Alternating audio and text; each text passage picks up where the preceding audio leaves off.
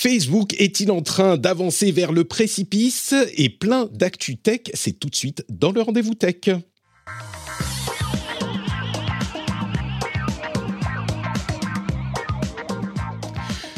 Bonjour à tous et bienvenue dans le Rendez-vous Tech. On est en février 2022, c'est l'épisode numéro 444, 444, le chiffre qui porte le plus bonheur dans certaines mythologies. Et ah je suis Patrick Béja, non, je l'invente parce que je me suis dit il faut que je fasse un truc spécial avec 4 Parce que c'est la moitié de 888. Hein. Oui, c'est 777 qui porte bonheur normalement, mais bon, bref. Euh, d'ailleurs 4, euh, c'est pas super, euh, c'est pas super cool en japonais. C'est un chiffre qu'ils évitent parce que ça se lit chi en lecture chinoise, ce qui veut dire mort. Donc, je sais pas, et c'est peut-être pour Facebook qu'en fait les choses se passent plus euh, aussi voilà, bien. c'est prémonitoire. exactement, exactement. Les voix euh, douces et onctueuses que vous entendez sont celles de Cédric Ingrand. Comment vas-tu, mon ami Cédric? Ah bah, c'est pas mal. Moi, j'attends la, fin de l'hiver, là, ça y est. Ça y est, j'en ai plein les pieds. Moi, j'ai envie de. Je veux du ciel bleu, je veux un peu de chaud. Mhm. voilà, Mais si, si, si c'est ça l'étendue de mes problèmes, honnêtement, on va arrêter de se plaindre. Je, en même temps, tu vois, vu d'ici, euh, votre hiver me fait doucement rire, hein, parce que euh, là, on a, tu sais, c'est la température 0 degré, moins 3, 2, euh, ce genre de choses. Et comme il y a plein de neige et qu'il y a de la neige qui tombe en plus, c'est le truc qui fond et qui regèle derrière et ça fait une ah, sorte de slush immonde. Ah, c'est la slush dégueu. Ah. J'ai connu ça au Canada, c'est mm. catastrophique. Terrible, terrible. Mais non, non, non, non. Mais bon, oui, effectivement, on va arrêter de se plaindre parce que euh, il y a plus de plus gros problèmes dans le monde, comme par exemple ce pauvre Mark Zuckerberg qui ne sait plus quoi faire avec Facebook pour séduire euh, les clients. Euh, mais avant de se lancer dans cette discussion, il faut aussi qu'on présente et qu'on dise bonjour à Laetitia qui est là pour la première fois avec nous. Bonjour Laetitia, comment ça va?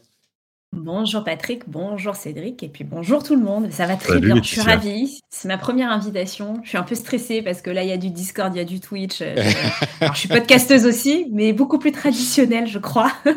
bah justement, euh, euh, podcasteuse dans le Café de l'e-commerce, le podcast que tu fais avec Adrien. Est-ce que tu peux, en quelques mots, avant que je ne remercie les patriotes, nous te présenter pour que les gens sachent à qui ils ont affaire? Eh bien, je suis Laetitia, Laetitia Lamarée, j'ai 38 ans et j'évolue dans l'univers euh, euh, et la, stratosphère e-commerce depuis pas mal d'années, depuis plus de 10 ans, euh, côté éditeur, côté, côté agence aussi, dans différents, différents domaines de l'e-commerce. Et puis, il y a trois ans, avec Adrien, qui n'est pas des nôtres, mais qui, doit, qui, qui va nous écouter, nous avons créé le podcast Le Café de l'e-commerce qui décrypte, à raison d'une fois par semaine, l'actualité du e-commerce. Et puis, on aime bien aussi débattre, donner nos avis. Euh, on aime bien aussi s'amuser. À chaque fin de chaque fin d'émission, ben, on fait des petits quiz autour, euh, autour de l'actualité euh, tech, digital et surtout e-commerce. Donc rejoignez-nous sur, sur tous les stores et sur toutes les plateformes de streaming. Alors on n'est pas sur Twitch, on n'est pas encore sur tout ça, mais, mais vous pouvez nous trouver très facilement. Non mais c'est vrai, je, vois qu'on a beaucoup de retard, hein, tout, mais, très très vite mais dans la pas du tout. Tu sais quoi? Vraiment, le conseil que je donne aux gens qui se lancent dans le podcast, c'est de se concentrer sur ce qui est le plus important. Et clairement, Twitch, YouTube, machin pour les podcasts, c'est sympa, mais ça représente une faible partie de ton audience. Euh, nous, on est euh, moins d'une centaine en live sur Twitch. Alors, c'est les meilleurs hein, qui sont là sur Twitch, évidemment, ceux qu'on préfère. Je dis ça parce qu'ils nous écoutent en ce moment, tous les mardis midi. Mais le gros de l'audience, c'est évidemment en, podcast parce que c'est le, moyen le plus cool de nous écouter. Donc, euh, non, non, je pense qu'il faut savoir choisir ses combats. Et en l'occurrence, le podcast, c'est sur les apps de podcast essentiellement. Euh, tu, me voles ma devise.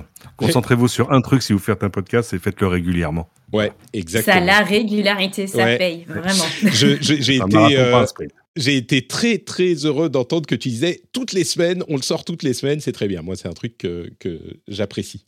Euh, donc, je voudrais remercier les auditeurs qui soutiennent ce podcast, justement, qui nous écoutent dans, euh, leur, euh, dans leur app de podcast, qui nous ont rejoints récemment. Nicole Grochin, Vincent Fritz, Portable du Garage, Alex Armentier-Père, Barreau, Adrien Philippe, Karaoui Haussine, pardon, Karaoui Ossine, euh, Piccilo Faustino, j'essaye toujours de, tu vois, quand il y a un nom, machin, euh, Simon et Olu, ainsi que les producteurs SSI 78 et Peter Regal qui ont trouvé le niveau secret sur patreon.com slash rdvtech. Et on commence à arriver à la fin des euh, patriotes. Donc, à partir de bientôt, il y aura les patriotes qui seront remerciés d'une semaine sur l'autre. Si vous nous rejoignez, si vous venez euh, soutenir l'émission en remplacement de ceux qui malheureusement arrêtent le soutien, ça arrive de temps en temps, eh bien, votre sera cité presque immédiatement. Donc c'est le moment et je remercie évidemment tous ceux qui le font. Et donc, le sujet vraiment important du jour, celui qui, je crois, euh, éclipse tous les autres, c'est cette dégringolade de Facebook à la bourse suite à des résultats, alors qui sont euh, clairement pas les meilleurs résultats de leur histoire. C'est la première fois que Facebook perd des euh, utilisateurs mensuels. Mais bon, c'est pas non plus que tout à coup Facebook ne vaut plus rien. Eh bien, ils ont perdu, euh, en gros, les chiffres et ont, évolué ces derniers, euh, ces dernières, euh, enfin pendant pendant un ou deux jours. Ils ont perdu plus de 20%, presque 25% de valeur en bourse, ce qui représente presque 250 milliards de dollars. Ils étaient à presque 1 trillion de dollars. Ils sont descendus à autour de 750 000. Je ne doute pas, 750 millions, pardon. Je ne doute pas qu'ils remonteront à un moment. Mais rendez-vous compte, en 24 heures, ils avaient perdu 200 milliards de dollars de valeur boursière. Ce qui est, alors, c'est pas que c'est du jamais vu dans l'histoire d'une société, mais clairement, on est dans une situation qui est euh, un petit peu, euh, enfin, c'est rien de dire inhabituel euh, dans le monde de la tech. je crois pas j'ai pas l'impression d'avoir vu une telle dégringolade, du moins dans mon souvenir De, couverture de tech. Hein. Tu, es d'accord, Cédric? Non, non, pas sur une seule entreprise. C'est qu'il faut qu'il y ait. Euh, là, c'est un truc de crack boursier. Sinon, c'est un crack boursier qui ne, qui ne, qui, qui n'a touché que Facebook, donc euh, enfin que Meta. Euh, donc c'est c'est pas euh, sans précédent absolument en pourcentage. C'est probablement ce que tu es en train de nous dire, c'est que c'est que Facebook craque c'est ça, c'est que le crack de Facebook, Facebook, a craqué, mais Facebook a craqué sous le sous le poids d'un monde qu'il a créé lui-même, c'est-à-dire euh, euh, sous le poids d'attentes qu'il est en train de créer. Alors c'est intéressant parce que ça remet aussi plein de choses en question, c'est-à-dire que euh, quand Zuckerberg nous dit notre avenir c'est le métaverse, bah, les investisseurs ils ont pas l'air convaincus parce que l'une des choses apparemment à, laquelle ils ont réagi, c'est au fait que Facebook a déclaré avoir investi 10 milliards de dollars dans dans le développement du métaverse cette année. Moi, j'aimerais bien voir le détail de tout ça parce que 10 milliards de dollars, c'est quand même de l'argent. C'est pas, tu vois, c'est de l'argent avec lequel tu fais. Euh, non, mais c'est c'est ce que ça coûte à euh, à Intel de faire une usine de microprocesseurs. Enfin, c'est bon, 10 milliards de dollars juste en salaire de développeur, euh, en développement d'un peu de hardware, etc. Bon, pour l'instant, évidemment, on n'en voit pas le résultat et je pense que c'est aussi ce qu'ont sanctionné les les investisseurs. et puis avec une vision qui est pas d'une immense clarté, tu vois, à part de dire ouais ouais, on va y aller, ça va être super, vous allez voir ce que vous allez voir. tout ça sur fond d'un cœur de business aujourd'hui qui est la pub et qui lui va pas très bien parce que pour la première fois, par exemple, euh, Facebook a perdu des utilisateurs. Alors ça fait partie des choses qu'on prédisait depuis assez longtemps parce qu'il y, a un, y a un effet générationnel où les jeunes générations euh, vont plutôt euh, plutôt sur plutôt sur TikTok, plutôt sur Insta, etc., etc. mais enfin voilà, ça faisait quand même une espèce de, de perfect storm d'annonces un peu décevantes. Et puis les investisseurs, ils te ils te ils donnent pas, tu vois, c'est pas c'est pas un, bon point qui te donne pour tes actions passées leur investissement, c'est sur l'avenir. Et voilà, l'avenir, il est un peu genre, euh, qu'est-ce qu'on bah, va faire maintenant? il y a eu un, excellent euh, petit article euh, de garbageday.email, qui est le, blog de Ryan Broderick, uh-huh. qui a noté euh, un tweet de euh, Nikita Beer, euh, qui, enfin bon, bref, peu importe d'où ça vient, mais il y a une analyse que j'ai trouvée hyper intéressante pour comprendre vraiment pourquoi la dégringolade a été aussi forte. parce que on peut, je pense que la réaction de beaucoup, c'est de se dire ah bah voilà, le marché ça veut rien dire, c'est que du vent, c'est des, des, trucs au doigt mouillé, machin. Et évidemment qu'il y a un petit peu de ça, mais c'est aussi la concrétisation, c'est le point de bascule sur des choses dont on parle depuis bien longtemps à propos de Facebook, euh, notamment le fait qu'il euh, y a beaucoup d'utilisateurs qui quittent Facebook, qu'ils attirent plus les, plus jeunes, etc. Et le moment où ça y est, ils annoncent, bah, pour la première fois, on a perdu des utilisateurs.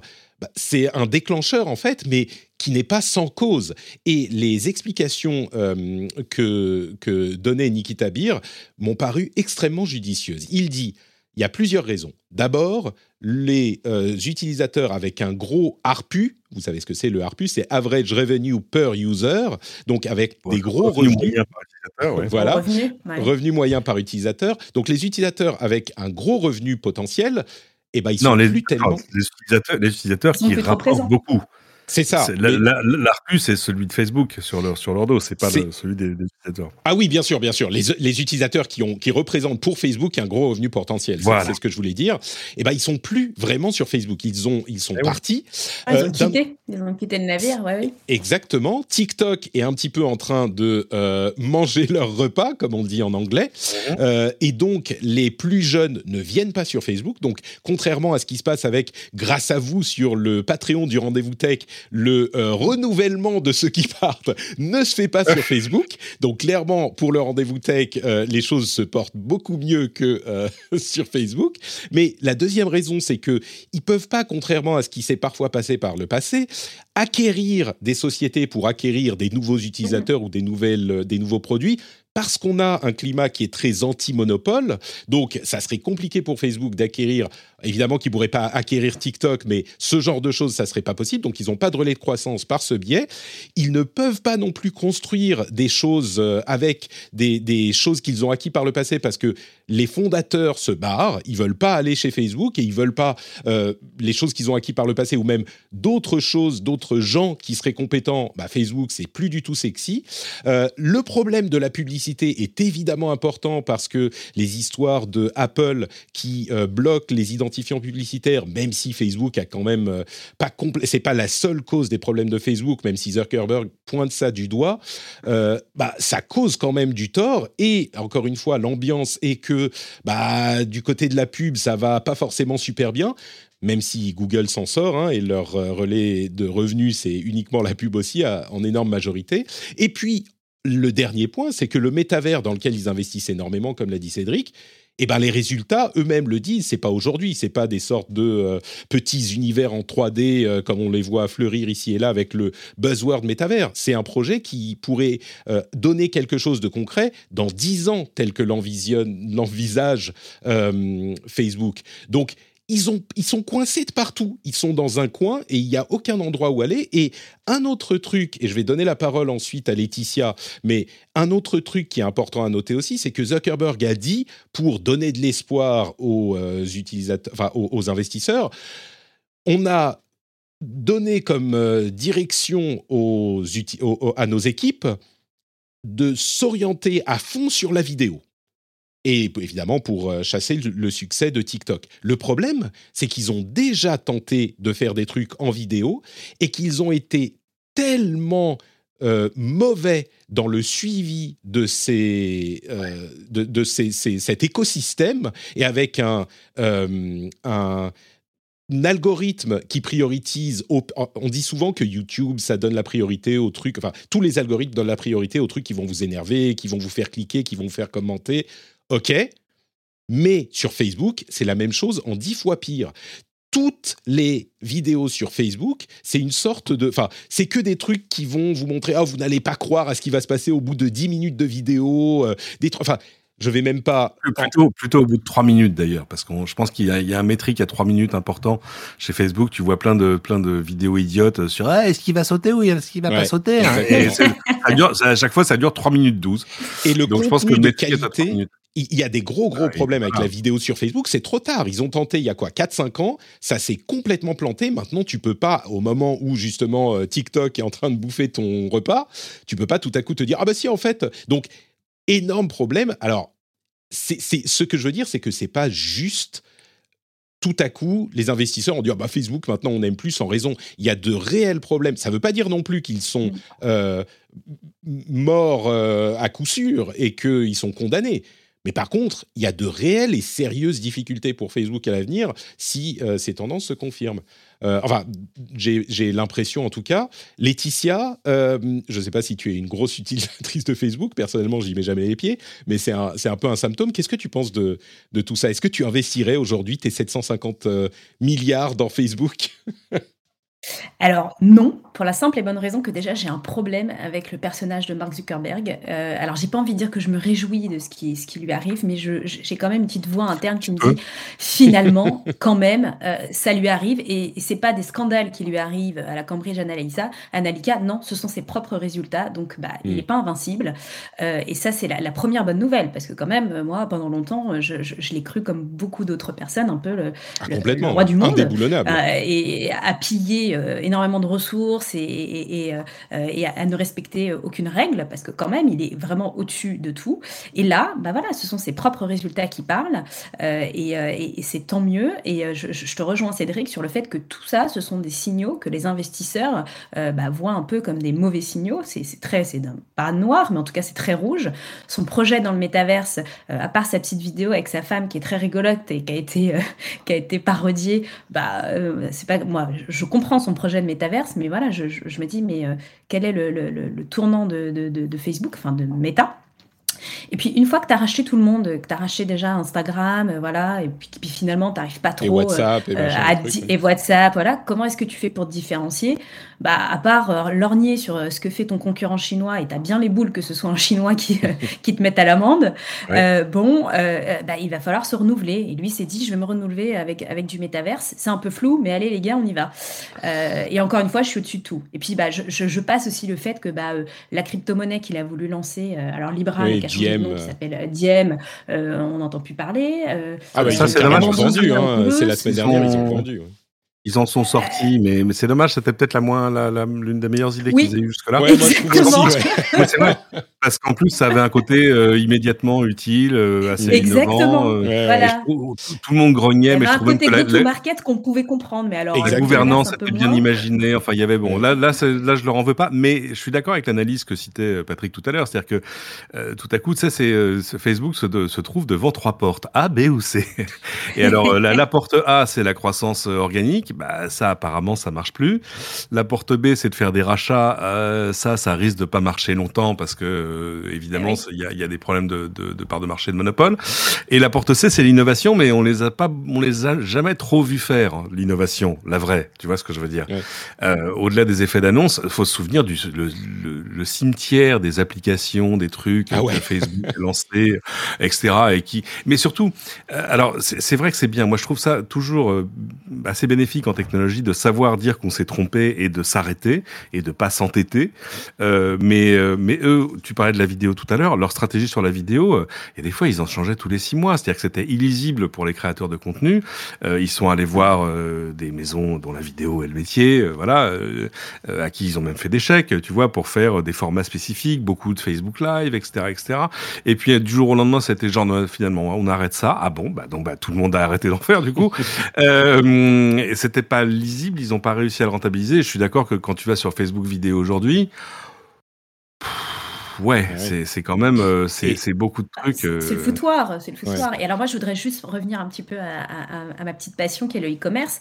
Pendant le, confinement, on a eu beaucoup de. Alors le premier confinement, maintenant il faut parler en termes de, en tout cas en 2020, quand on a eu le rapprochement aussi euh, Shopify et, et, et, Facebook, Mark Zuckerberg encore à grands coups de vidéo, je vais je vais aider les commerçants, les petits commerçants, je vais vous aider à, à, vous digitaliser. Vous allez voir, le e-commerce va se passer uniquement sur sur le groupe Meta, qui s'appelait pas Meta à l'époque, mais en tout cas sur, sur les plateformes de Facebook. Et ben non, en fait, là aussi, euh, alors je vais pas parler d'échec, mais en tout cas, gros effet d'annonce. Et euh, pour autant, les gens n'achètent pas plus sur Insta ou encore moins sur WhatsApp euh, ou sur Messenger qu'avant.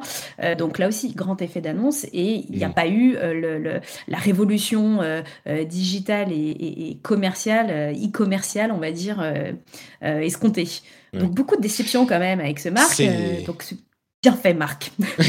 Mais c'est vrai, il y a un petit peu de, de il y a un petit peu de c'est comme ça qu'on dit, euh, à, voir euh, Zuckerberg tomber un petit peu de son piédestal. Bon, n'exagérons pas non plus. Facebook reste le plus gros réseau, social de loin. Euh, ils ont 2 milliards d'utilisateurs sur Instagram, 1 milliard sur WhatsApp. Bon, il y, a de quoi se relever, mais clairement, les perspectives sont pas géniales.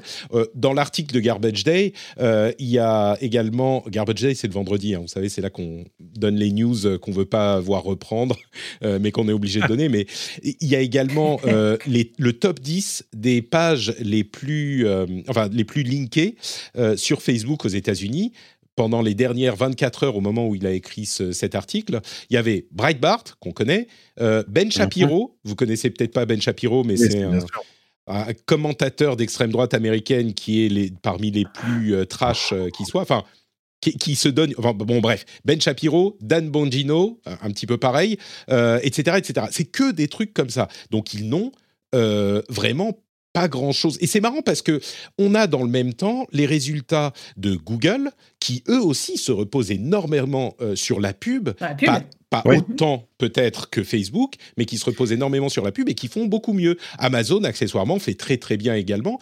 Mais du coup, si je peux me permettre de euh, quitter un tout petit peu cette Schadenfreude et euh, de, du réjouissement de Zuckerberg et euh, du plaisir de voir Facebook un petit peu se faire faire baisser son, son clapet, il y a une chose que, à laquelle j'ai immédiatement pensé, en entendant cette, euh, cette news, c'est le fait que ce qu'ils disent, tous ces acteurs de la tech depuis des années, en fait, ce n'est pas forcément faux. Et je vais me permettre donc de faire un tout petit peu...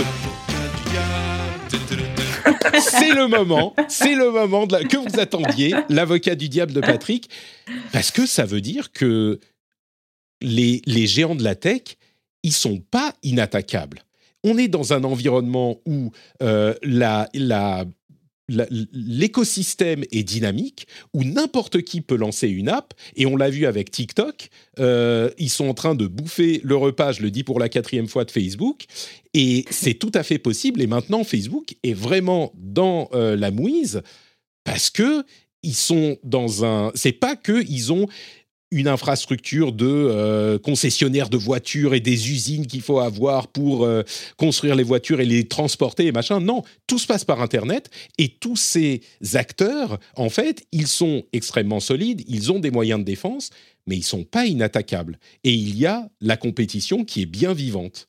Donc, je vous ouvre la, le, micro euh, pour essayer de me dire que c'est pas tout à fait le cas, mais ça semble être une preuve, quoi. Ouais, je, je, la, grosse différence, comme tu le disais avec avec un Google, c'est qu'on sent que Google a quand même, on a un plus un peu plus sous le pied en termes d'innovation, on a plus sous le pied en termes de diversification parce que tu as Google Cloud, tu as plein de choses.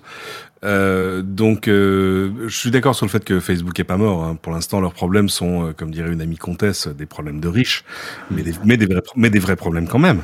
Euh, mais ils ont encore tout ce Non, je confirme. Hein. Nous, nous, les riches, on a aussi des vrais problèmes. Je, je, mais bien sûr. non, non, mais attends.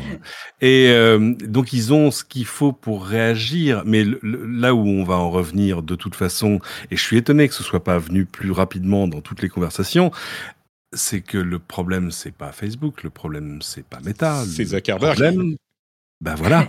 eh ben oui, on y vient. Donc, euh, effectivement. Qui a créé sa, qui a ah créé sa tour d'ivoire. Euh, il est indéboulonnable. Hein. Euh, la, la, structure même de, de, gouvernance de Facebook est faite de telle façon à ce que, ben, il, voilà, il peut pas bouger. Alors que, si tu veux, n'importe quelle autre société cotée de cette taille-là, dans cette situation-là, c'est la première question qui se poserait. On se dirait, bon, on a bah peut-être un problème de management, peut-être qu'il va falloir, etc. etc. Euh, la question, c'est, le problème, c'est qu'il a au, bord, autour de lui, euh, des gens qui lui disent oui. Oui, oui, oui, oui. Bah oui, c'est bien. Oui, oui. Ah bah super, Marc. Merci, Marc. C'est bien, Marc. Donc évidemment, en plus, je pense qu'il est dans une situation où il y a peu de. Ça, ça, ça me rappelle toujours ça, Silicon Valley, euh, la, la série.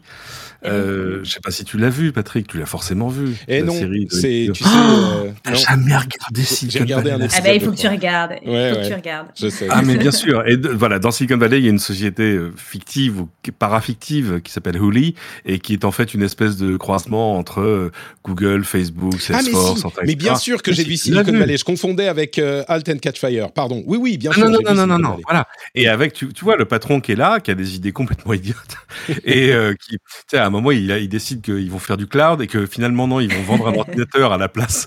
Euh, enfin, bref, tout, est con. Et Facebook, c'est ça. Et, et, avec autour de lui des gens qui disent Yeah, that's fantastic. Ouais, ouais.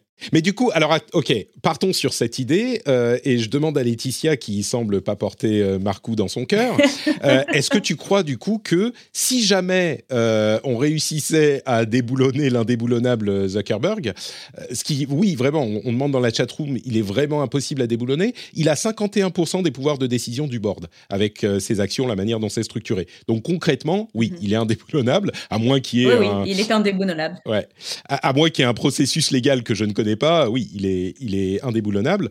Euh, mais du coup, si jamais euh, le board réussissait à remplacer Zuckerberg, est-ce que tu penses que euh, un, quelqu'un d'autre est-ce que Facebook, ou Meta dans son ensemble, mais Facebook en particulier, peut être réorienté dans une direction plus positive ou est-ce que c'est fini, il faut, faut, tout jeter au feu et, brûler mais non, il faut pas jeter. Euh, c'est quoi l'expression euh, le, le, bébé, avec l'eau du bain. Du bébé. Voilà. Du euh, faut pas jeter l'eau du bébé avec le bain.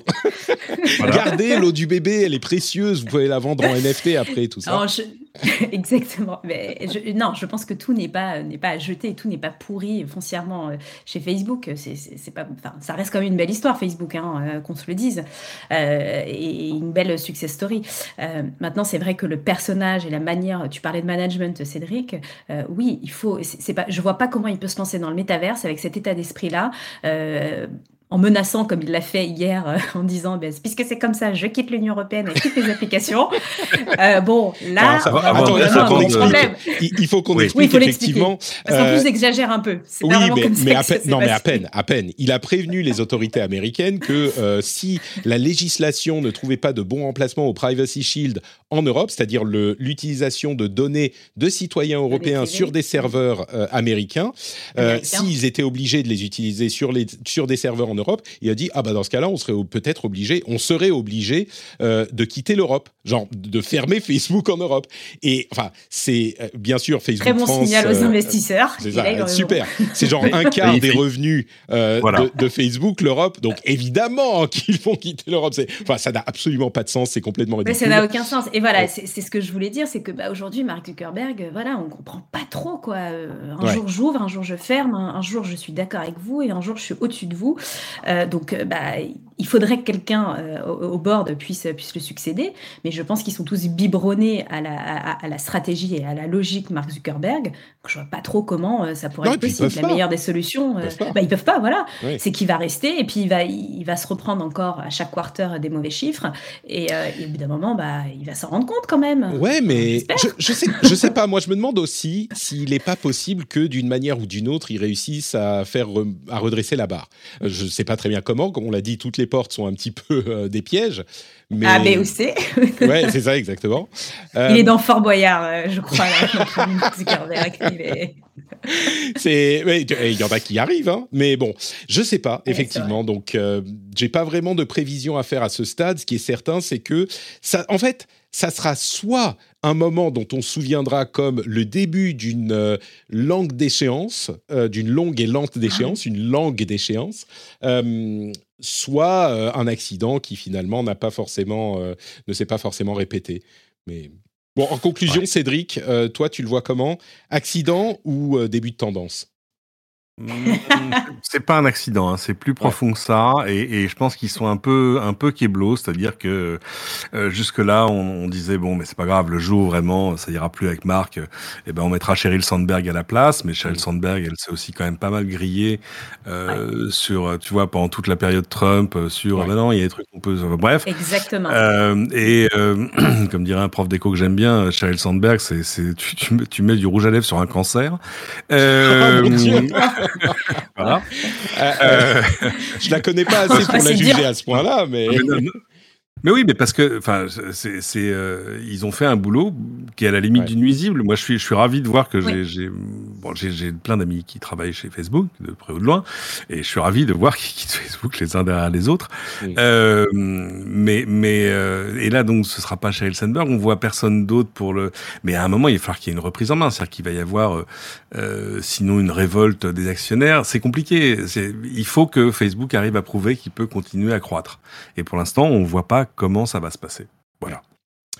Et normalement, c'est un truc qui ne peut pas être sans conséquence. Ou alors, euh, ou alors, Facebook, ou alors euh, Zuckerberg va dire, moi, c'est pas grave, ça me va, euh, on va, on va battre, on va battre en retraite, on sera trois fois plus petit, mais à la limite, c'est pas grave. Et on reviendra avec le métavers dans 5 ou 10 ans, et vous allez voir. Et... Oui, c'est tout à fait possible là aussi, on a du mal à y croire parce que encore une fois, euh, si tu veux, euh, ah bah, si on y croyait, euh, si on y croyait, ils auraient pas dégringolé, c'est clair. Sur les 8 milliards d'individus qu'il y a sur la planète, hein, je pense qu'on va, on, peut en lister pas mal avant d'arriver à Mark Zuckerberg comme responsable de, de l'univers de demain, tu vois. Ouais, c'est pas bon. Bref, on va pas, on va pas repartir sur le métavers, c'est pas le sujet, mais. Moi, moi, je suis moins, je suis moins critique que, le reste du monde sur le métavers. Mais euh, Laetitia, tu voulais ajouter quelque chose et puis on conclut sur le sujet. Non, ben, moi je me dis que si si Facebook, enfin le groupe Meta comme ça, heu, envoie ce genre de signaux, bah, du coup moi j'ai très peur pour le reste des GAFAM. Alors non, mmh. j'ai pas très peur parce que je sais qu'Amazon se porte très, très bien, tu viens de le dire, Google aussi. Donc, heu, bah, finalement oui, c'est un peu une guerre, euh, un peu une guerre, euh, fratricide, hein, qui qui est en train de se dérouler, voilà, un peu à l'ancienne comme les mmh. les, euh, nos nos comment est-ce qu'on allait dire ça? Bah, dans la Grèce antique ou la Rome antique, voilà, hein, de toute façon ils peuvent pas rester, comme ça, indéfiniment les les rois du monde. Il y aura forcément des, des, et bah, des morts hein, sur le chemin. Il y, aura un après. il y aura un voilà, il y aura un après, exactement. Et à chaque fois, on n'arrive pas à croire qu'il y aura un après. Moi, je me souviens oui. l'époque où on disait non, c'est pas, il y aura pas un après Yahoo, c'est pas possible. Hein. euh, et ben voilà, il y aura pas un après Alta Vista. Je suis vieux pour me souvenir de ça. Euh, mais si, il y aura un après. C'est difficile d'imaginer, de l'imaginer dans l'instant. Euh, imaginer aujourd'hui qu'il y aurait un après Google, c'est compliqué. Alors c'est peut-être de plus en plus compliqué d'ailleurs, mais euh, comme un après Apple. Mais euh, et pourtant, il y aura. Et à, côté de ça, euh, Apple, Google, euh, Amazon et, euh, et, Microsoft se portent très bien. Hein, Microsoft. ouais. Bon, bah écoutez, un grand merci pour ces avis et ces analyses, et un grand merci aussi et surtout à tous ceux qui soutiennent le rendez-vous tech sur Patreon. Vous savez que le café, c'est important le café, il faut pas trop en boire. Je le sais, vous le savez, et pourtant, vous en buvez une dizaine par semaine. Eh bien, j'ai une solution incroyable à vous proposer. On dirait que je suis en train de faire une vidéo Facebook là. J'ai une solution incroyable à vous proposer. Vous pourriez n'en boire que neuf et à la place du dixième soutenir le rendez-vous tech.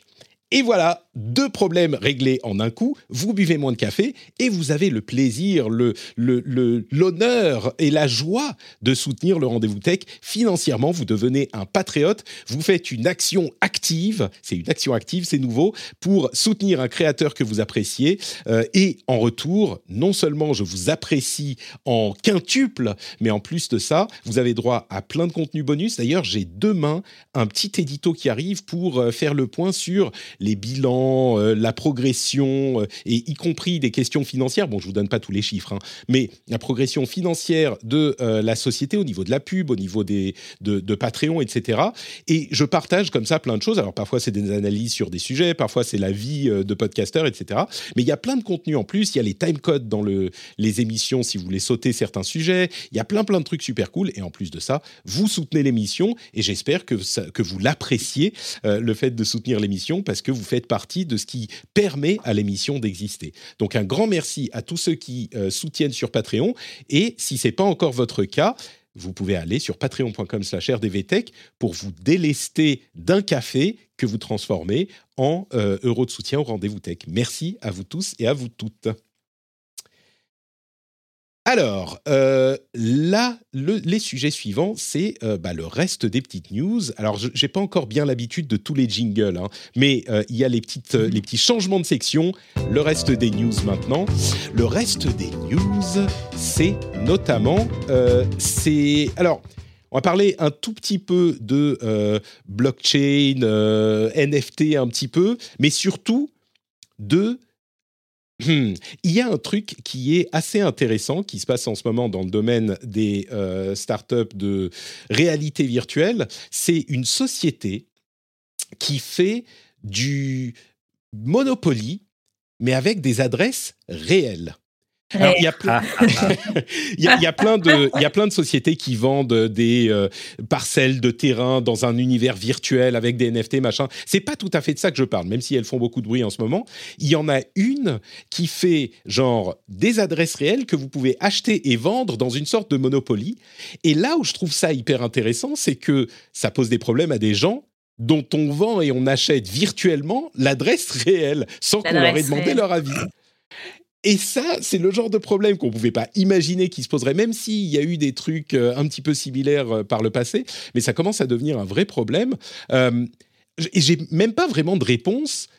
Est-ce que ça devrait être autorisé ou pas? Alors, il n'y a pas vraiment de représentation 3D de, ce genre de choses. C'est beaucoup plus une carte de Monopoly, enfin un plan, et on peut acheter ou vendre les adresses. Mais d'un côté, je me dis, bon, bah, c'est virtuel, ça pas. Mais d'un autre côté, ça peut avoir des conséquences dans le monde réel. Je ne sais pas si. Est-ce qu'il faudrait l'interdire? Est-ce qu'il faudrait. Je ne sais pas. Si, si, c'est. C'est toute la question de, Vas-y, Laetitia. toute la question des NFT et du métaverse. quelle est la loi? Qu'est-ce qui, qu'est-ce qui hmm. prévaut dans, ce monde virtuel? Bah, Actuellement, il y a un flou juridique. Moi, personnellement, si mon adresse est achetée, bah, je me sentirais un petit peu dépossédé de quelque chose. Oui, mais en même temps, vers qui je me retourne, euh, euh, je ne sais pas. Tu peux être propriétaire de, d'un lieu, mais tu n'es pas propriétaire de ton adresse. Euh, c'est vrai. C'est vrai, c'est vrai. Tout comme le, le Mais il y a tout cet attachement un peu, un, peu émotionnel. voilà. Alors, ouais, mais c'est même, c'est à... C'est même encore plus que l'attachement, parce qu'effectivement, concrètement, euh, ça a des conséquences sur. Bah, tu dis ah bah merde, c'est mon adresse qui est vendue. T'es pas propriétaire de l'adresse, même si tu es propriétaire du lieu. Mais au-delà de ça, l'idée que l'endroit où toi tu habites puisse devenir un truc, euh, je sais pas, hyper spéculatif sur euh, l'un de ces l'une ces touches pas un centime. Alors, bah, t'en touches pas un centime. Il y a peut-être plusieurs. Bah, si c'est une maison individuelle, effectivement, la question peut se poser. Mais même, je sais pas, si le truc devient célèbre. Toi, t'as rien demandé à personne. Et il y a des gens qui se l'échangent machin et qui connaissent ton adresse, bah, ils savent pas que c'est la tienne, mais peut-être que, euh, je sais pas, ça, ça met un focus sur le truc. Euh, Cédric, tu as l'air de penser que c'est pas un problème. Bah, c'est pas. tu vois, le, Monopoly original te vend euh, l'avenue de Vaugirard. et, ouais, mais là, c'est pas. La paix, Là, c'est pas la rue de la Paix. C'est 14 rue de la Paix. Tu vois, c'est l'endroit spécifique. Donc, oui, mais ce n'est que le, ce, n'en est que, ce n'en sont que les coordonnées géographiques. C'est pas ta maison, c'est pas, tu vois, il n'y a pas d'intrusion chez toi, c'est pas lié à ton nom, c'est pas. Euh, donc, euh, bon, c'est un procédé assez simple parce que ça va quand même te pousser à acheter ta propre, ta propre adresse. Donc, c'est quand même vachement bien foutu.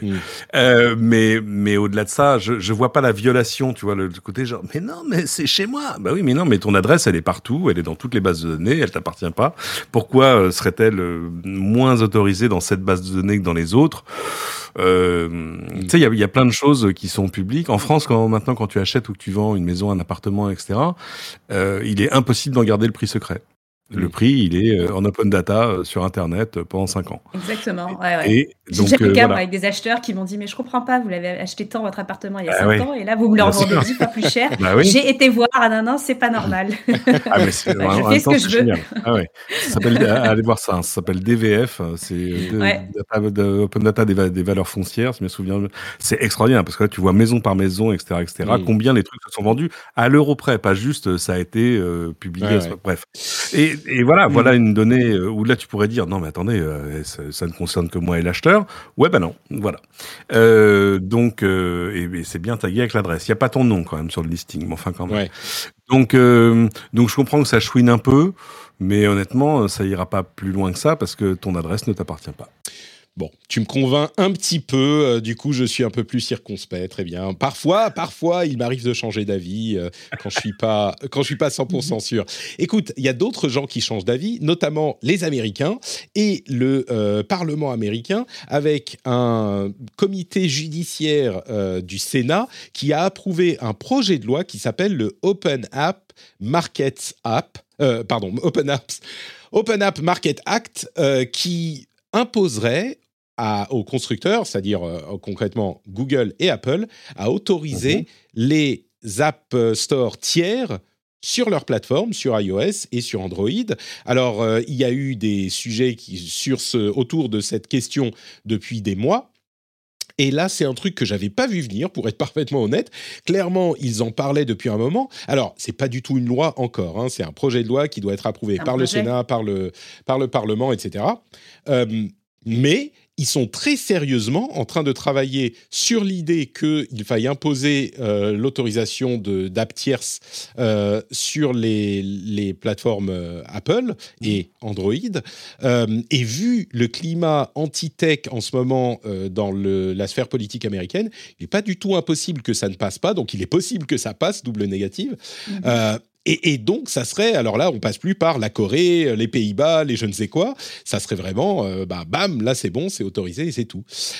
À, voir si ça sera retoqué, réécrit, je sais pas quoi, mais ça m'avait, ça m'avait un petit peu surpris et ça pourrait se concrétiser, quoi.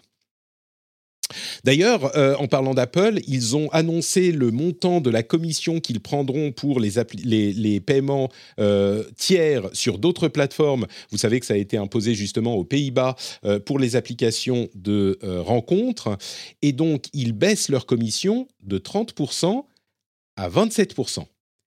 Ce qui correspond à peu près généralement au tarif que coûtent les moyens de paiement. Ils prennent, on va dire, allez, 3% mais ce qui en même temps est complètement contraire pour moi à l'esprit de la loi, puisque l'idée était de permettre aux gens d'avoir euh, une concurrence sur les moyens de paiement, et que euh, de cette manière, en faisant 27% plutôt que 30, bah, on n'a que des avantages à aller chez Apple, parce que on a, bon, peut-être pas que des avantages, mais il y a beaucoup plus de simplicité, euh, et, et économiser 3% pour se prendre la tête avec toutes les opérations que ça nécessite par ailleurs, clairement, c'est pas très avantageux jeu. Moi, je trouve que c'est assez, euh, comment dire, assez grossier comme manière de faire les choses. Euh, bon, ça m'a un petit peu, c'est pas sûr, ça devrait pas me surprendre, mais ça m'a quand même un petit peu étonné. Et Apple est en train de développer visiblement un moyen d'avoir des notifications push par les applications web, ce qui pourrait ne pas oh. être important, pris en isolation, mais étant donné qu'ils poussent tellement euh, les restrictions avec l'App Store, peut-être qu'ils vont dire encore plus qu'avant, bah, si vous voulez faire un truc ouvert où vous choisissez, voilà, vous avez les web apps et vous faites ce que vous voulez avec les web apps. Venez pas nous emmerder sur l'App Store. L'App Store, c'est notre truc. Mhm. Et l'autre écosystème, vous regardez, vous avez même les notifications sur les web apps maintenant. Donc, euh, c'est génial. vous voyez même pas la différence. exactement, exactement.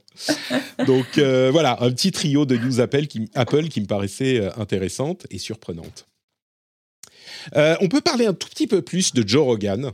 On en a parlé la ah semaine dernière. On va en parler. Vous avez hâte. Euh, on, a parlé un petit peu la semaine dernière de Joe Rogan et des problèmes euh, divers euh, auxquels il doit faire face sur Spotify. L'une des raisons pour lesquelles je, voudrais en reparler, c'est qu'on m'a fait remarquer, là encore, parfois, il m'arrive de faire des choses pas aussi bien qu'il le faudrait, on m'a fait remarquer qu'on a un petit peu euh, esquivé un des éléments essentiels euh, de cette question, c'est la relation qu'ils ont avec Spotify et l'importance qu'a Joe Rogan, le podcast de Joe Rogan, suivi par 11 millions de mhm. personnes, pour Spotify spécifiquement. Donc je reviens dessus euh, un instant. Joe Rogan podcast extrêmement populaire et euh, racheté, dont, Spotify a acheté l'exclusivité de la diffusion, pas le podcast lui-même, mais l'exclusivité de la diffusion pour 100 millions de dollars. La raison pour laquelle Spotify a beaucoup de mal à condamner et à éventuellement se séparer de Joe Rogan, c'est que ils sont dans une bataille constante avec les géants de la musique. Le produit principal de Spotify, c'est la musique, sur laquelle ils ont très peu de contrôle. C'est pas un produit qui est à eux et ils ont euh, des frais pour la musique qui augmentent avec leur croissance à eux et qui représentent une énorme partie de leurs revenus. Alors que sur le podcast, il garde une énorme partie des revenus euh, du podcast et il contrôle beaucoup plus la chose. Donc, la raison pour laquelle Joe Rogan est aussi important pour Spotify, c'est que c'est leur euh, filet, leur bouée de sauvetage en quelque sorte. Euh, c'est leur moyen d'avoir de la croissance. Les pubs qu'ils mettent sur le podcast en question sont incroyablement chers. Ils ont d'autres podcasts aussi parce que pour rappel, ils ont acheté l'exclusivité de la diffusion, donc on ne peut plus écouter le podcast de Joe Rogan ailleurs que sur Spotify. C'est ça. Et, donc, tout cet écosystème de podcasts, c'est euh, l'autre activité de Spotify par rapport à la musique. Et la concurrence est hyper importante entre les deux. Donc, euh, donc c'était un élément qu'il fallait préciser. Mais d'une manière générale, est-ce que euh, Cédric, je sais que le podcast te tient à cœur. Tu as un avis eh sur les controverses autour de, de Joe Rogan, ce que devrait ah, faire Spotify, qui est devenu une plateforme? Non, mais c'est ça, il y, a eu, beaucoup d'incompréhension, en fait. J'en disais, mais pourquoi est-ce que Spotify serait euh, responsable de ce qui se passe sur sa plateforme, euh, tu vois, au, même titre qu'un Apple, qu'un Deezer, etc. Là, évidemment, la grosse différence, c'est que Spotify n'est pas juste une plateforme de diffusion, mais ils sont éditeurs. Enfin, à partir du moment où tu as payé 100 millions ou plus pour, pour l'exclusivité, tu es éditeur, ça y est, tu vois, tu as signé, as signé pour en chier un peu. Euh, et d'ailleurs, euh, je pense que ça y est, ils ont commencé à prendre cette responsabilité-là au sérieux. Ils ont dépublié quoi, 70, 80, 100 épisodes de Joe Rogan, qui d'ailleurs, pour l'essentiel, étaient des épisodes enregistrés avant le deal avec Spotify. Donc c'était, ils sont, ils sont les tapés dans les archives. Après, c'est compliqué parce que euh, c'est-à-dire que les, les, tout à coup, tu vois, tu, toute l'histoire se juge par l'effet cumulatif de toutes les conneries qu'il a pu dire récemment euh, sur sur les vaccins, sur le reste, et du coup, évidemment, tu te mets à, réex, à réexplorer les anciens épisodes en disant ah non mais ça, il a dit ça, c'était quand même pas drôle. Oui, non mais c'était pas drôle, mais c'était il y a longtemps et faut-il légiférer sur le mauvais goût Tu vois ce que je veux dire? Là, on était quand même sur des choses plus plus graves que ça. Euh, donc euh, donc voilà, Spotify se retrouve tu dans veux une dire sur le, Covid, c'était c'était plus grave que ce qu'il a dit. euh, C'est ça. pardon. C'est-à-dire de fait, il a fait des blagues sexistes, il a machin, ses invités l'ont fait aussi. Enfin, mais mais si tu veux là-dessus, euh, ça justifie parfaitement qu'on dise tiens, j'ai pas envie d'écouter ce podcast. Euh, ça peut même justifier qu'on dise tiens, j'ai même plus envie d'être d'être abonné à Spotify. Euh, Faut-il vraiment, euh, tu vois, euh, t'i- t'imagines euh, combien de fois il aurait fallu dépublier les, les grosses têtes, euh, tu vois, euh, Mm. pour euh, pour avoir un comparatif chez nous. Euh, donc euh, donc voilà, je je- j'appelle j'appelle, je, je lance un appel au calme même si je regarde et pas et pas et, et pas et pas ma cam. Euh, mais en revanche, c'est vrai que ça ça prouve quand même un truc, c'est que tu peux pas euh, devenir éditeur sans en avoir la responsabilité. Et Ouais. c'est, je pense que c'est C'est ce ça qui est la clé de la question. Exactement. oui, parce qu'en fait, Spotify, ils ont signé le deal pas pour être responsa- responsable du contenu de Joe Rogan, ils s'en foutent. Ils ont, ils ont acheté Joe Rogan parce qu'ils se sont dit, waouh, chouette, 10 millions d'abonnés, ça va nous amener une, une audience organique intéressante pour le reste de notre plateforme de podcast, ça va nous, ça va nous crédibiliser, ça, ça va en faire venir d'autres, etc. Et d'ailleurs, il y en a qui se sont pas trompés, c'est qui? C'est euh, c'est Rumble, qui est euh, cette euh, plateforme euh, ultra conservatrice américaine, qui vient de proposer 100 millions à Joe Rogan pour les rejoindre. Joe Rogan. Mais, Voilà. mais c'est exactement ça, Joe Rogan, le jour où on décide de l'acheter, on achète le personnage et on est prêt aussi à, à- à toutes ces dérives. L'autre question, moi, qui m'interpelle, c'est ben, un podcast, est-ce que c'est est -ce c'est euh, une radio libre? Est-ce quel- est-ce que c'est quelque chose d'éditorialisé? Euh, Est-ce que l'éditeur euh, peut vraiment avoir euh, son mot à dire sur le, sur le contenu? Bon, moi, ça me pose toutes ces questions-là, euh, que je me suis par ailleurs posées aussi en tant que, en tant que podcast, podcasteuse. La, la vraie question, c'est est-ce qu'on peut tout dire dans un podcast? Quand tu appartiens à, à Spotify, j'allais dire Shopify, à Spotify Bon, euh, tu- pas. quand même, voilà, quand même, euh, bah non, surtout quand tu es aux États-Unis et que tu utilises, comme ils le disent bien, euh, the N-word, euh, bon, tu, tu, tu es quand même. Euh, T'es quand même sous le feu des projecteurs euh, et tu tu- t'es attendu au tournant. Donc, euh, est-ce qu'il faut, euh, est-ce qu'il faut s'offusquer à chaque fois qu'il y a une blague de mauvaise goût, comme tu disais, euh, du type les, les grandes gueules ou alors les, les grosses têtes? Ouais. je sais pas, mais encore une fois, on est aux États-Unis.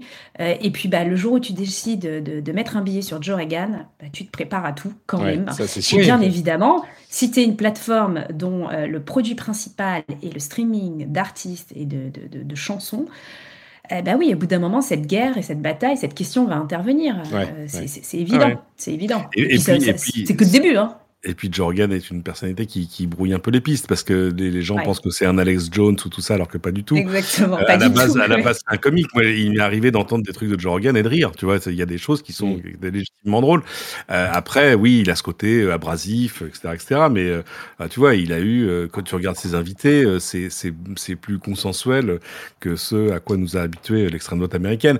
Donc donc voilà, c'est forcément un peu plus compliqué que que ce qu'on que ce qui en transparaît dans dans quelques tweets. Euh, mais malgré tout, euh, oui, quand tu quand tu tu as raison, quand tu achètes Joe Rogan, bah tu tu achètes the whole package et donc Et tout à coup, du- bien, euh, voilà. Je crois, je Mais que Eh oui. et pour, le, pour le reste, je suis d'accord avec la devise de, de Patrick, qui est aussi la mienne, c'est qu'il faut choisir ses batailles. Ouais, oui, je crois que effectivement, il y a des choses qui sont euh, assez in- inacceptables dans ce qu'on a vu de, de Joe Rogan. Je pense que au final, euh, étant donné le scandale qui est, il est bon qu'on ait mis un coup de projecteur sur tout ça, en particulier euh, sur. C'est vrai qu'on peut faire la différence entre bon, il a dit eu des maladresses, il a même dit des trucs sex- sexistes et racistes par le passé qu'il a bien navigué, je trouve, à ce stade, de ce qu'on en a vu. En tout cas, il s'est excusé platement, il a dit c'est inacceptable, j'ai été, euh, j'ai honte quand je vois ce que j'ai dit à l'époque, je comprenais pas, je savais pas, et les trucs racistes qu'il a dit, c'est un truc très particulier. Peut-être qu'on n'a pas besoin de faire tout l'historique, mais le N-word euh, que tout le monde connaît et que je vais pas dire ici, alors que moi-même, à une certaine époque, je pense que je l'aurais dit juste pour dire le Mm. mot, mais pour pour Ouais. dire de quoi on parle. Et, et je savais pas l'importance et le poids que ça a aux États-Unis. Et ça, moi-même, j'ai été éduqué à la chose. et c'est un truc qu'on comprend pas bien en France parce que on n'a pas du tout la même dynamique, la même comment dire, non. la même. nous, je pense que beaucoup de gens qui écoutent maintenant se disent ah ben c'est bon Patrick tu peux le dire mais pas vraiment parce que je comprends pourquoi aux États-Unis on est arrivé dans une époque où on ne dit même pas le mot quand on parle du mot et c'est un petit peu ce que dit lui Joe Rogan dans son mot d'excuse qui est le deuxième ou troisième mot d'excuse qu'il a à faire mais je, crois que au final c'est relativement bien euh, ils, considèrent bien le scandale parce que clairement ils vont pas déprogrammer Joe Rogan, ça on est d'accord et je crois que ça serait beaucoup. Mais lui-même a dit alors sur le Covid, c'est vrai que peut-être qu'il faudrait que je connaisse un petit peu plus les sujets. Je vais arrêter d'inviter des gens dont je ne connais. Tu vois, il a, la bonne approche quoi. Il est et je suis sûr que c'est un personnage peut-être détestable par certains aspects, mais de ce que j'en ai vu, je crois que l'histoire va se tasser, non pas parce qu'on va l'oublier, mais parce qu'ils ont plus ou moins fait les bonnes choses. Ils ont enlevé des podcasts. Je ne sais pas qui a dû écouter les, les, milliers de podcasts ah, je pour choisir. Ils s'y sont, mis à plusieurs. C'est ça. Mais euh, ils ont enlevé donc des, sur les hein. podcasts. il a, lui, c'est amusant. C'est un bon cours de, de communication de crise. Il a été d'ailleurs assez, dans l'ensemble, meilleur que Spotify. Mais c'est plus facile quand tu es euh, seul maître à bord. Et en s'excusant et en disant voilà, moi je, je voulais heurter personne. je pense pense qu'il avait la mauvaise optique qui était de dire euh, je prends euh, j'invite quelqu'un qui est pour les vaccins et puis après j'invite un mec qui est contre et donc j'ai fait le job. Non, ça marche pas comme ça. C'est pas parce que tu c'est pas parce que tu mets un rabbin face à un antisémite que tu as fait le job, tu vois ce que je veux dire. et, c'est ce qu'il a reconnu euh, alors un petit peu peut-être à demi-mot, on verra ce qui se passera ensuite. dans la chatroom on, on nous dit c'est Cyril Hanouna l'analogie FR en France en fait non? Alors je, connais pas bien ah. mais mais il y a, de, y a de ça, mon impression mon impression c'est que c'est juste justement pour ça que je parle de la gestion de la crise. J'ai l'impression que Cyril Hanouna, quand on lui reproche quelque chose, il en remet une couche et il dit ah c'est bon, arrêtez de me faire chier, ça va, c'est et toi alors, t'as vu ce que t'as dit, machin. Là, ce qu'a fait Joe Rogan, c'est vous avez raison, excusez-moi, c'est des conversations que je fais genre en, en, live, euh, c'est pas aussi contrôlé évidemment en podcast qu'on le revoit après, mais vous avez raison, euh, j'ai honte de ce que j'ai dit à ce moment, tu vois, donc c'est Non mais Patrick, tu as raison et je crois que c'est une, une, tendance aux États-Unis. Hein. Aujourd'hui, tu es obligé de t'excuser dans l'heure qui suit après tout ce qui s'est passé, les MeToo, voilà, il n'y a que Mark Zuckerberg qui s'excuse jamais d'ailleurs euh, au passage, ah, mais, mais lui, lui il, a, il, a, il, a, appris chez les politiques, c'est le côté n'avoue jamais. Ouais, exactement. Voilà, exactement. Mais c'est vrai que dans l'heure qui suit, euh, généralement, quand il y a des gros scandales, les, les, les, les personnes qui sont mises en cause s'excusent tout de suite et essaient de, euh, voilà, mea culpa, j'aurais pas dû, je suis désolée, euh, et next. Euh, alors, tu as raison, l'analogie avec Cyril Luna, Cyril Luna va renchérir et va même aller mm. jusque, alors je pas envie de dire dans les fake news, mais il, il, va venir avec ses propres, ses propres preuves et ses propres interprétations. Là, Joe Rogan, bah, il s'excuse, qu'est-ce peut faire d'autre de toute manière. Mais, mais au-delà de ça, Ouais, non, mais c'est sûr. Enfin, il pourrait. Bon, si, disons qu'il pourrait peut-être faire des émissions différentes, mais au-delà de ça, je trouve que, son excuse. Alors peut-être que c'est un très bon acteur, mais ça a l'air sincère. Il dit les bonnes choses comme il le faut. Ça, c'est ce qu'il faut faire, quoi. Quand tu es dans ce genre de situation. Ouais, voilà, exactement. C'est ce qu'il faut faire. Voilà, la, seule issue positive que, ou pas positive, mais la seule chose que tu peux faire et qu'on peut attendre de toi, je trouve que c'est ce qu'il a fait et qu'il l'a pas trop mal fait. Euh, bon, après, je suis pas un spécialiste de, de, Joe Rogan, comme je suis pas un spécialiste de Hanouna, mais c'est c'est mon impression. Bon, euh, on va va pas faire toute l'émission sur euh, Joe Rogan. Il y a encore quelques petits sujets à euh, évoquer. Et quand je dis petit, je veux dire énorme, parce que on a eu la confirmation que Nvidia n'allait pas racheter ARM. Finalement, on en parlait déjà la semaine dernière. Mais l'énorme deal à 40 milliards de dollars qui s'était transformé en deal à 70 milliards de dollars parce que une partie du deal était en action Nvidia dont la valeur a énormément augmenté suite aux pénuries et à la valeur des, des, euh, de tout ce qui a à voir avec les puces. Euh, donc voilà, au final, ça ne se fait pas. ARM va sans doute être vendu, bah, mis sur les marchés par, euh, euh, par SoftBank. Voilà, je ne retrouvais plus le mhm. nom. Et c'est confirmé. Donc, bon, c'est, je crois que c'est assez improbablement euh, un deal dont personne n'est mécontent qu'il ne se fasse pas au final. Là où tout le monde était content qu'il se faisait il y a, un, un, Laetitia. Ça faisait beaucoup. tu, tu as l'air d'être bah oui, oui, oui, non, je. Alors, j'avais pas vu la news passer, donc je, t'écoute là euh, hier, et finalement, bah ouais, moi je, me dis c'est bien, ça se fait pas, tant mieux, on va se réjouir. Il y, a moins de consolidation. Euh, Nvidia est content de pas avoir à débourser énormément d'argent en actions. Euh, SoftBank, bon bah finalement ils vont pouvoir le mettre sur les marchés. Bon, tout le monde est content. Enfin, personne n'est mécontent peut-être. personne n'est mécontent. non, moi je dirais plutôt nobody loses. Je crois que c'est. Tu vois personne ne, personne ne perd la face, déjà, c'est important. Mais on savait depuis le début que c'était un peu compliqué, vu le, statut d'NVIDIA, vu le statut d'ARM. Euh, et, surtout à un moment, tu vois, où par exemple chez nous, on a des, des, des euh, comment s'appelle, de chips plan, enfin de chips, je sais plus quoi, euh, pour arriver à renationaliser, même si c'est pas le bon mot, la production de, puces en France, en Europe, etc. Enfin, d'un coup, on s'est aperçu un peu tard que c'était quand même assez stratégique. Enfin, surtout que maîtriser ces chaînes d'approvisionnement était un truc stratégique parce que tout à coup, euh, un seul composant te manque et, bah, et tu arrêtes tes chaînes de production. Euh, ça n'a pas besoin d'être les trucs les plus avancés du monde, hein, c'est pas, pas besoin d'être du 2 nanomètres, mais, euh, mais en revanche, c'est quand même pas mal de pouvoir produire ses propres puces. Donc tout à coup, ça faisait quand même beaucoup de concentration, c'était, enfin voilà, c'était, c'était plus... c'est marrant, ça m'a fait penser aussi. Le, euh, non, complètement. Euh, ça m'a aussi fait penser à.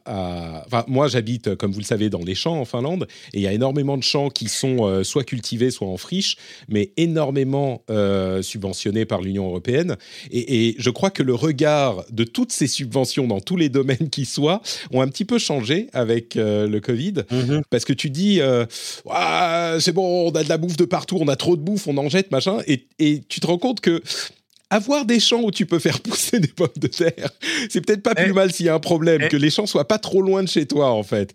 Donc, euh, uh-huh. tout à coup, l'argent, entre guillemets, jeté par les fenêtres de l'Union européenne pour laisser des champs en friche, ouais, on va peut-être continuer à le faire, hein, finalement. C'est pas une mauvaise idée plutôt que de mettre des ça questionne la question de l'interdépendance. Hein. Ah bah complètement. On voit bien, enfin tu vois, de relocaliser des, euh, des, chaînes d'approvisionnement et de construction de puces, bah, c'est toujours mieux que euh, d'attendre euh, que notre, notre partenaire chinois enfin voilà, de en envoyer. Ça pose toutes ces questions. Exactement. Ou alors tout simplement la petite molécule qui existe dans les doliprane qu'on a, bah, d'éviter de, de, la, de, la, faire fabriquer aussi en Chine. Pourquoi? Enfin déjà quel intérêt et, ah voilà, bah, la question de l'indépendance l'interdépendance et, et, et aussi sous-jacente à, cette news. Ouais, et l'autonomie. Ouais sans être pour autant chauvine et nationaliste, mais ça, ça, ça, ah bah non, mais là je crois que je crois que clairement euh, on a tous eu une leçon euh, en conditions réelles de l'importance.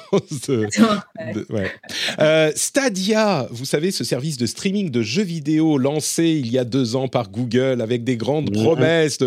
vous allez voir, on va faire les choses bien. On disait il y a deux semaines, mais est-ce que Google a déjà gardé un produit plus de deux ans au-delà de Gmail, YouTube et, et, la recherche?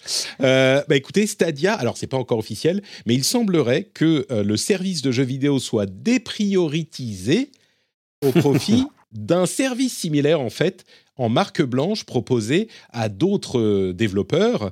Euh, et, des éditeurs de jeux vidéo. et, c'est marrant parce que, sans vouloir faire le, le comment dire, le je vous l'avais dit, mais pour une fois, ou bon, encore une fois, je vais le faire parce qu'il y a deux ans et demi, j'avais, avant même le lancement de Stadia, j'avais écrit un article sur Medium où euh, je disais exactement ça. Le but de Google avec Stadia, c'est pas de lancer une plateforme de jeux vidéo, enfin peut-être qu'ils le feront, mais c'est pas ça qui est important, c'est d'offrir un truc en marque blanche parce que l'infrastructure d'un service de streaming est tellement lourde qu'il y a très peu de sociétés qui peuvent le faire dans le monde. Il y a euh, bah, Google, euh, peut-être euh, Apple et encore Microsoft et à la limite, Facebook, peut-être que c'est ça qui devrait, qui devrait faire. Mais c'est ça. Tu viens de leur dîner. Exactement. J'ai des idées. Problem solved.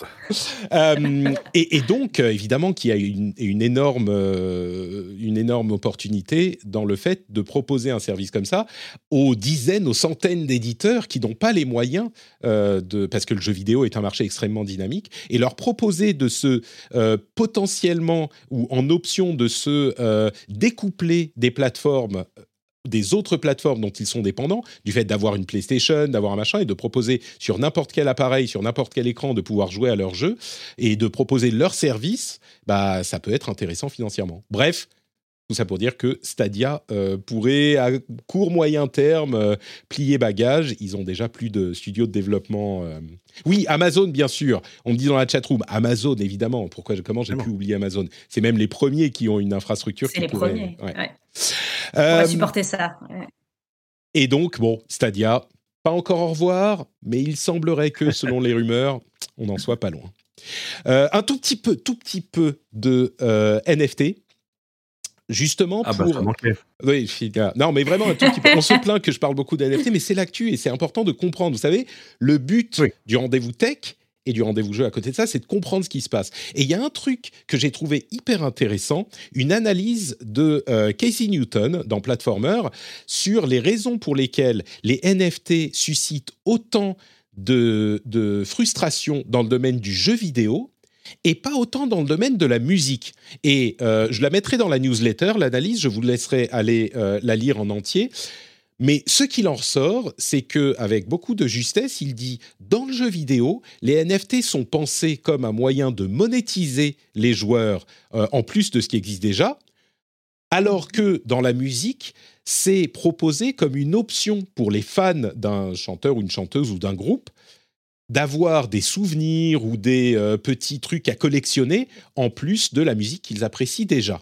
Et j'ai trouvé cette analyse très juste parce que c'est vrai qu'on a une réaction extrêmement négative contre les NFT dans le jeu vidéo et pas autant dans d'autres domaines, notamment celui de la musique. Donc euh, voilà, je voulais le mentionner, j'avais trouvé ça très pointu. Eh, Patrick, et, comment est-ce que tu juges, toi, par exemple, la réaction des NFT dans le milieu, alors du coup, e-commerce euh, euh, et, un peu fashion, euh, luxe parce que c'est aussi très mitigé. Tout le monde. Ouais, Vas-y, je t'écoute. Bah, écoute, c'est très compliqué parce que je trouve que les NFT, comme tout ce qui est crypto et blockchain, n'ont pas encore fait leurs preuves. Euh, je trouve qu'il y, a beaucoup de, hype. Il y a des technologies intéressantes. Euh, mathématiquement, c'est intéressant. Mais euh, au-delà des questions énergétiques que je mets souvent de côté et dont on m'a fait remarquer d'ailleurs que pour les NFT, on n'est plus tout à fait. C'est pas tout à fait juste de dire qu'il y a des problèmes de consommation énergétique parce que la plupart des blockchains euh, NFT aujourd'hui sont en proof of stake, ce qui veut dire qu'elles ne consomment pas beaucoup. Et euh, Ethereum, le jour où ils seront passés en proof of stake, bah, ça sera un petit peu réglé. Mais bon, aujourd'hui, il y a encore beaucoup de NFT sur Ethereum et ils sont encore en proof of euh, work. Donc, bref, tout ça pour dire que je ne suis pas convaincu, mais je suis beaucoup moins adverse aux NFT dans l'ensemble, dans le monde de la mode, etc., que pour ce qui est des jeux vidéo pour lesquels je trouve des conséquences assez dramatiques. D'ailleurs, mon édito précédent pour les Patriotes, c'était sur cette question spécifique des NFT dans le jeu vidéo et j'explique spécifiquement pourquoi ça aurait des conséquences extrêmement néfastes sur l'économie euh, des jeux vidéo. Mais pour la mode, dans un, imaginons un instant que Mark Zuckerberg réussisse à réaliser son rêve. Le, multi, le euh, métavers est une réalité et nous avons des environnements compatibles entre eux avec des, euh, des rendus photoréalistes où on peut assister à des événements ou des rencontres ou des choses comme ça avec des avatars qui sont hyper réalistes. Et eh ben dans ce contexte-là, pourquoi pas acheter un objet qui serait sous forme de NFT en l'occurrence, qui serait, je sais pas, moi j'ai mon sac euh, euh, Gucci. Mhm. que j'ai payé, qui n'a été vraiment édité que à 1000 exemplaires euh, et qui est authentifié, donc on ne peut pas l'utiliser, ce sac-là, dans ces univers sans avoir le vrai, et que j'ai payé 150 000 euros, et eh ben pourquoi pas? J'ai dans mon univers en 3D mon sac Gucci, pourquoi pas? Si ça consomme pas. Sans, même aller dans le, sans même aller dans le luxe, mais tout ce qui tient de la série limitée, c'est-à-dire, je sais pas, euh, Nike euh, fait une série limitée de sneakers et te file le NFT qui va avec pour, euh, avec le modèle 3D du truc que tu pourras avoir dans ton métaverse. Tout ça, tout ça tient debout, voilà. Par contre, quand des gens qui sortent de nulle part te vendent juste une paire de chaussures en 3D, là, j'ai un peu plus de mal, voilà. Ouais, pourquoi pas en même temps si c'est un super designer qui fait euh, des modèles en 3D, tu sais, ça, ça, peut, ça existe déjà, hein, des modèles en 3D super classe ah avec euh, des ah effets visuels de fou. Euh, et puis quand tu cliques tes, tes, tes talons trois fois, ça te fait une aura avec des feux d'artifice et des machins. Et t'en fais quoi? Tu réinstalles, tu réinstalles Abo Hotel hein, pour aller les montrer à Non, tout le mais monde? dans, dans le contexte du, du métaverse, il est effectivement une réalité. C'est-à-dire qu'en gros, on en reparlera, on en reparlera dans 10 ans, on va dire. Cette phrase, après Ouais. cette phrase. Dans le contexte du métaverse, il est une réalité. Je crois que Je crois que tu tiens ton titre. C'est Zuckerberg qui susurre à mon oreille en ce moment. Voilà. Bon, Ah, allez, c'est ce que j'allais dire. Ouais. Dernière. euh, pardon, mais du coup, toi, qu'est-ce que tu penses du- de, de cette question de- d'achat d'objets euh, virtuels euh, D'ailleurs, on dit en NFT, ça pourrait être en autre chose, mais euh, dans, d'objets virtuels de mode ou d'autres choses, Laetitia, puisque tu me poses la question, je la retourne. Bah, écoute, moi, justement, parce que moi, je suis assez, assez fascinée. Alors, dans, dans le e-commerce, il y a cette mouvance maintenant qu'on appelle le méta-commerce. Et moi, j'y vois plein d'opportunités euh, pour, euh, pour, pour les marques. Et on voit bien que les marques, euh, bah, Cédric parlait de Gucci. C'est Cédric ou c'est toi Je sais plus. Voilà, on moi, a des grandes moi. marques de Je- luxe qui s'y sont, déjà lancées. On a déjà plein de cabinets conseils qui, alors je sais pas s'ils sont formés, mais en tout cas, ils sont dessus.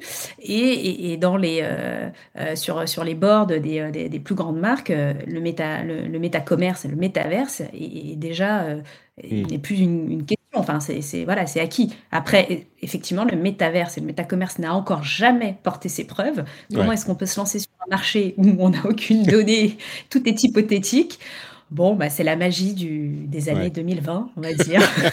Je crois que le, le gros truc que tout le monde oublie dans ce euh, rêve du métavers, c'est que euh, tous ceux qui comprennent de quoi il s'agit quand on parle de la vision de Zuckerberg, qui était intéressante, je le répète, et je, je me je- je- contre vents et marées, je le répète. Lui-même dit on est un truc qui, qui pourrait peut-être arriver, enfin qui arrivera dans 5 à 10 ans. Donc maintenant commencer à former des trucs et des organes, enfin c'est ça- c'est un peu tôt quoi. On n'y est pas du tout du tout. Il y a plein de Ah travail qui doit être fait. Il y a forcément, un- il y a forcément, comme toujours, on se dit qu'en tout cas, il y aura un Ouais. bonus au premier arri- arrivé. Donc, tu vois, Ah ouais, bah, ça a ça, sifflé le début d'une course euh, dont on ne sait Ouais. pas où on va. Mm. Donc, comme, comme disait un ami, euh, pour l'instant, dans le métaverse, il y a surtout des directions marketing, tu vois. Ouais, ouais, C'est ouais, ça, c'est pas voilà. faux. Avec des grosses agences qui ont des, qui, qui font, qui ont des gros budgets. Et voilà. Bon, Mm. Voilà. J'ai- Il faut peut-être que, il faut peut-être que je change de métier. On va essayer de. Il y a une opportunité à saisir là quelque part. Je vais créer. Mais je euh, pense une que boîte tu, tu parles de- beaucoup des champs autour de toi. Tu pourrais peut-être essayer de vendre une Ah, petite parcelle, des- quelque chose. euh, Tu sais qu'il truc, y a, là. il y a une euh, une société euh, en Écosse qui. alors il se trouve qu'en Écosse, on a quand on est propriétaire terrien, on peut être officiellement appelé laird, qui est l'équivalent de Mmh. lord ou lady. Lord. Et du coup, il y a une société qui a acheté du terrain et qui t'attribue, euh, pour une somme euh, donnée, euh, un, un pied carré de terrain, ou trois ou cinq. du coup, tu es dans leur, c'est un petit peu dans leur base de données propriétaire de cette, de cette parcelle minuscule. Parcelle. Et donc, tu as officiellement le droit de te faire appeler euh, le titre, Voilà. voilà, d'avoir le titre euh, Lord ou Lady sur les documents officiels, tout ça. Donc, euh, génial. écoute, moi, je pense que en Finlande, il y a un truc à faire avec les champs autour de moi. Les vendre en NFT dans le métavers. Euh, je vais lancer un cabinet de consulting qui va s'appeler euh, Metaverse NFT Crypto euh, Monnaie. Et c'est là Ah, voilà. la, la richesse assurée. Bon allez, dernier, dernier sujet que je voulais évoquer. Euh, les États-Unis ont commencé à utiliser, vous savez, les chiens de, euh, qui ressemblent à ceux de euh, Boston Dynamics. Euh, c'est pas des chiens, mais c'est des sortes de robots qui ressemblent à des chiens un petit peu cauchemardesques. Et ben ils les font patrouiller sur la frontière mexicaine euh, aux États-Unis. Bah oui. Ouais, Donc- ils vont pas le faire au Canada, bien sûr. hein. C'est quoi, Eh oui. quoi, à part une webcam sur pattes? Eh ben écoute, euh, peut-être que je sais pas, il euh, va chercher les, les, les, les- des os quand tu les lances ou des frisbees. euh, Non. Je pense qu'en suis- plus, ça, doit fou- ça fout la trouille quand même. hein. Tu, tu vois, tu, Bah. Tu passes une barrière là, d'un coup, tu fais wow, attends. Bah, c'est ça, c'est vraiment le début. T'imagines, t'essayes de passer la barrière parce que tu euh, es mexicain et tu veux aller bosser aux États-Unis, euh, Voilà. et, et tu te retrouves face à. euh, alors c'est pas tout à fait comment, c'est pas Robocop, mais Non. Terminator. C'est pas le T1000, c'est le T 0,5, on va dire. Mais quand même, c'est un peu bonjour, Monsieur le robot chien. Qu'est-ce que je, que, puis-je faire pour vous? Dites-moi, dites-moi tout. Tu sais, c'est tout de suite. euh, Est-ce qu'il mord Est-ce qu'il- Qu'est-ce qu'il peut Écoute, il a pas de bouche. Il a pas de bouche, il a des pattes, euh, une webcam effectivement, et bon bah c'est effectivement à peu près tout. C'est un outil de surveillance quoi. Bon, je sais pas pourquoi Alors, je sais que. En Chine, là, pendant les JO, euh, il y, a des. Alors, c'est pas des robots chiens, mais en tout cas, il y a des robots qui préviennent les, avalanches euh, et toutes ces choses-là sur, sur les pistes où il y a des, euh, des, des, parcours olympiques et des. des comment est-ce qu'on dit ça? Des, épreuves olympiques. donc, bon, peut-être que dans cet usage-là, peut-être, mais alors là, le chien robot. J'avoue que j'ai un petit peu. Surtout que ça va pas très très vite, ça va. Bon. je suis sûr qu'il y a une raison. Hein, il y, a, 30 ans, je crois, les nuls avaient inventé un super-héros très nul qui s'appelait Super Appel les flics. Et euh, je, pense que, je pense que ton robot, c'est un super appel des flics. Je pense que c'est un excellent mot de la fin. Merci beaucoup Cédric et merci Laetitia pour votre participation à cet épisode du Rendez-vous Tech. Avant de se quitter, évidemment, euh, je vous demande de me dire où on peut vous retrouver sur Internet. Alors, euh, commençons, avec Laetitia. Voilà. parce que j'ai pris la parole euh, de manière très démocratique. Euh, mais moi, c'est principalement sur LinkedIn où je suis le plus active. donc, c'est Laetitia Lamarie. Et puis, bien sûr, mon podcast, Le Café de l'e-commerce, disponible partout. Sauf Twitch, bien sûr. voilà. Mais partout, on a des podcasts. très bien, c'est le Café de l'e-commerce. On mettra le lien vers ton compte Twitter dans les notes de l'émission. Let London, c'est ça? Ouais, c'est ça. Alors, je suis pas non plus très active euh, sur, euh, sur Twitter. Vraiment, suivez-moi sur LinkedIn. Euh, ça marche. Ce sera plus facile. Parfait. Cédric, où es-tu, dis-moi, et où est LDDLP les, les, doigts dans la prise. Euh, alors si j'ai un vrai business maintenant et donc du coup je suis forcé de passer du temps sur LinkedIn, euh, c'est quand même Twitter reste mon réseau de cœur, donc euh, Cédric sur Twitter. Et, euh, et sinon, tu sais, à chaque épisode qu'on fait ensemble, je dis ah oui alors les doigts dans la prise, le nouvel épisode va arriver. Et ben ça y est, je l'ai ah enregistré hier soir, il est au montage. C'est pas une course, hein, mais il risque de tomber avant avant le rendez-vous tech ou juste après. donc, aller chercher. Ah, mais attends attends, de, de, quelle heure précise parle-t-on? Nous sommes mardi ah non, 8 février. T'inquiète, c'est quand je m'y remettrai ce soir. parce que je crois qu'il y a je crois qu'il y a une coupe quelque part que j'ai que j'ai oublié donc pour pas que les gens entendent ah merde attends je reprends tu vois voilà. Euh, je vais être forcé de refaire un petit passage sur une émission qui fait une heure et demie. Euh, donc voilà le nouvel épisode arrive là pour une pour une fois c'est pour de vrai sauf si mon mon Mac flambe d'ici là Écoute, on ne te le souhaite pas. Euh, Fanny, dans la chatroom, euh, s'est éveillée tout à coup. Mais est-ce que c'est un challenge? Normalement, le rendez-vous texte sera, sera publié. Bah, on, publie généralement à peu près une heure après la fin de l'enregistrement parce que nous, on fait, on fait un travail euh, beaucoup moins propre et on fait du straight to hard drive, tu vois. On enregistre et on ne coupe rien, on n'en change rien, même les bêtises, on les laisse. Donc, on sera, on sera en podcast assez vite. Merci à tous les deux. pour ma part, c'est Note Patrick sur Note patrick.com et notre Patrick sur tous les réseaux sociaux. On a pour les patriotes, pour ceux qui sont euh, sur le flux privé, un petit after show juste après la fin de l'émission où on va parler par exemple, de. Euh, il y a quelques sujets que je voulais évoquer en plus. Euh, Twitch, justement, est-ce que c'est un sujet qui me paraît intéressant? Est-ce qu'il faudrait réguler le temps de parole des politiques sur Twitch? Ah, ah voilà ah, J'aurais adoré débattre de ce sujet, vraiment. Écoute, si tu as du temps, tu peux rester pour l'after show. Hein. politique, bah tu ouais, peux, parce tu que peux rester pour l'after show. C'est d'aller sur, euh, sur Twitch. Hein. Exactement. bah, écoute, si, on va voir si tu, si tu veux bah, rester, avec grand plaisir. Super. euh, donc, euh, on aura ça et puis peut-être quelques autres petits sujets. Et puis, bah voilà, on est donc pour le rendez-vous tech sur Twitter également pour la veille tech que je fais régulièrement. Et puis sinon, bah, sur toutes les apps de podcast euh, le rendez-vous jeu sur toutes les apps de podcast aussi, et évidemment en live sur, Twitch tous les mardis à midi. Et on est également sur la chaîne YouTube, euh, c'est laquelle? Notre Patrick Podcast. Euh, si vous voulez voir les replays, si vous n'êtes pas sur Twitch au moment où euh, on enregistre, et eh ben vous pouvez la voir en vidéo sur YouTube pour voir ma, ma, ma tête déconfite pendant l'émission. On vous remercie de nous avoir écoutés et on vous donne rendez-vous du coup dans une petite semaine pour l'épisode suivant. Ciao à tous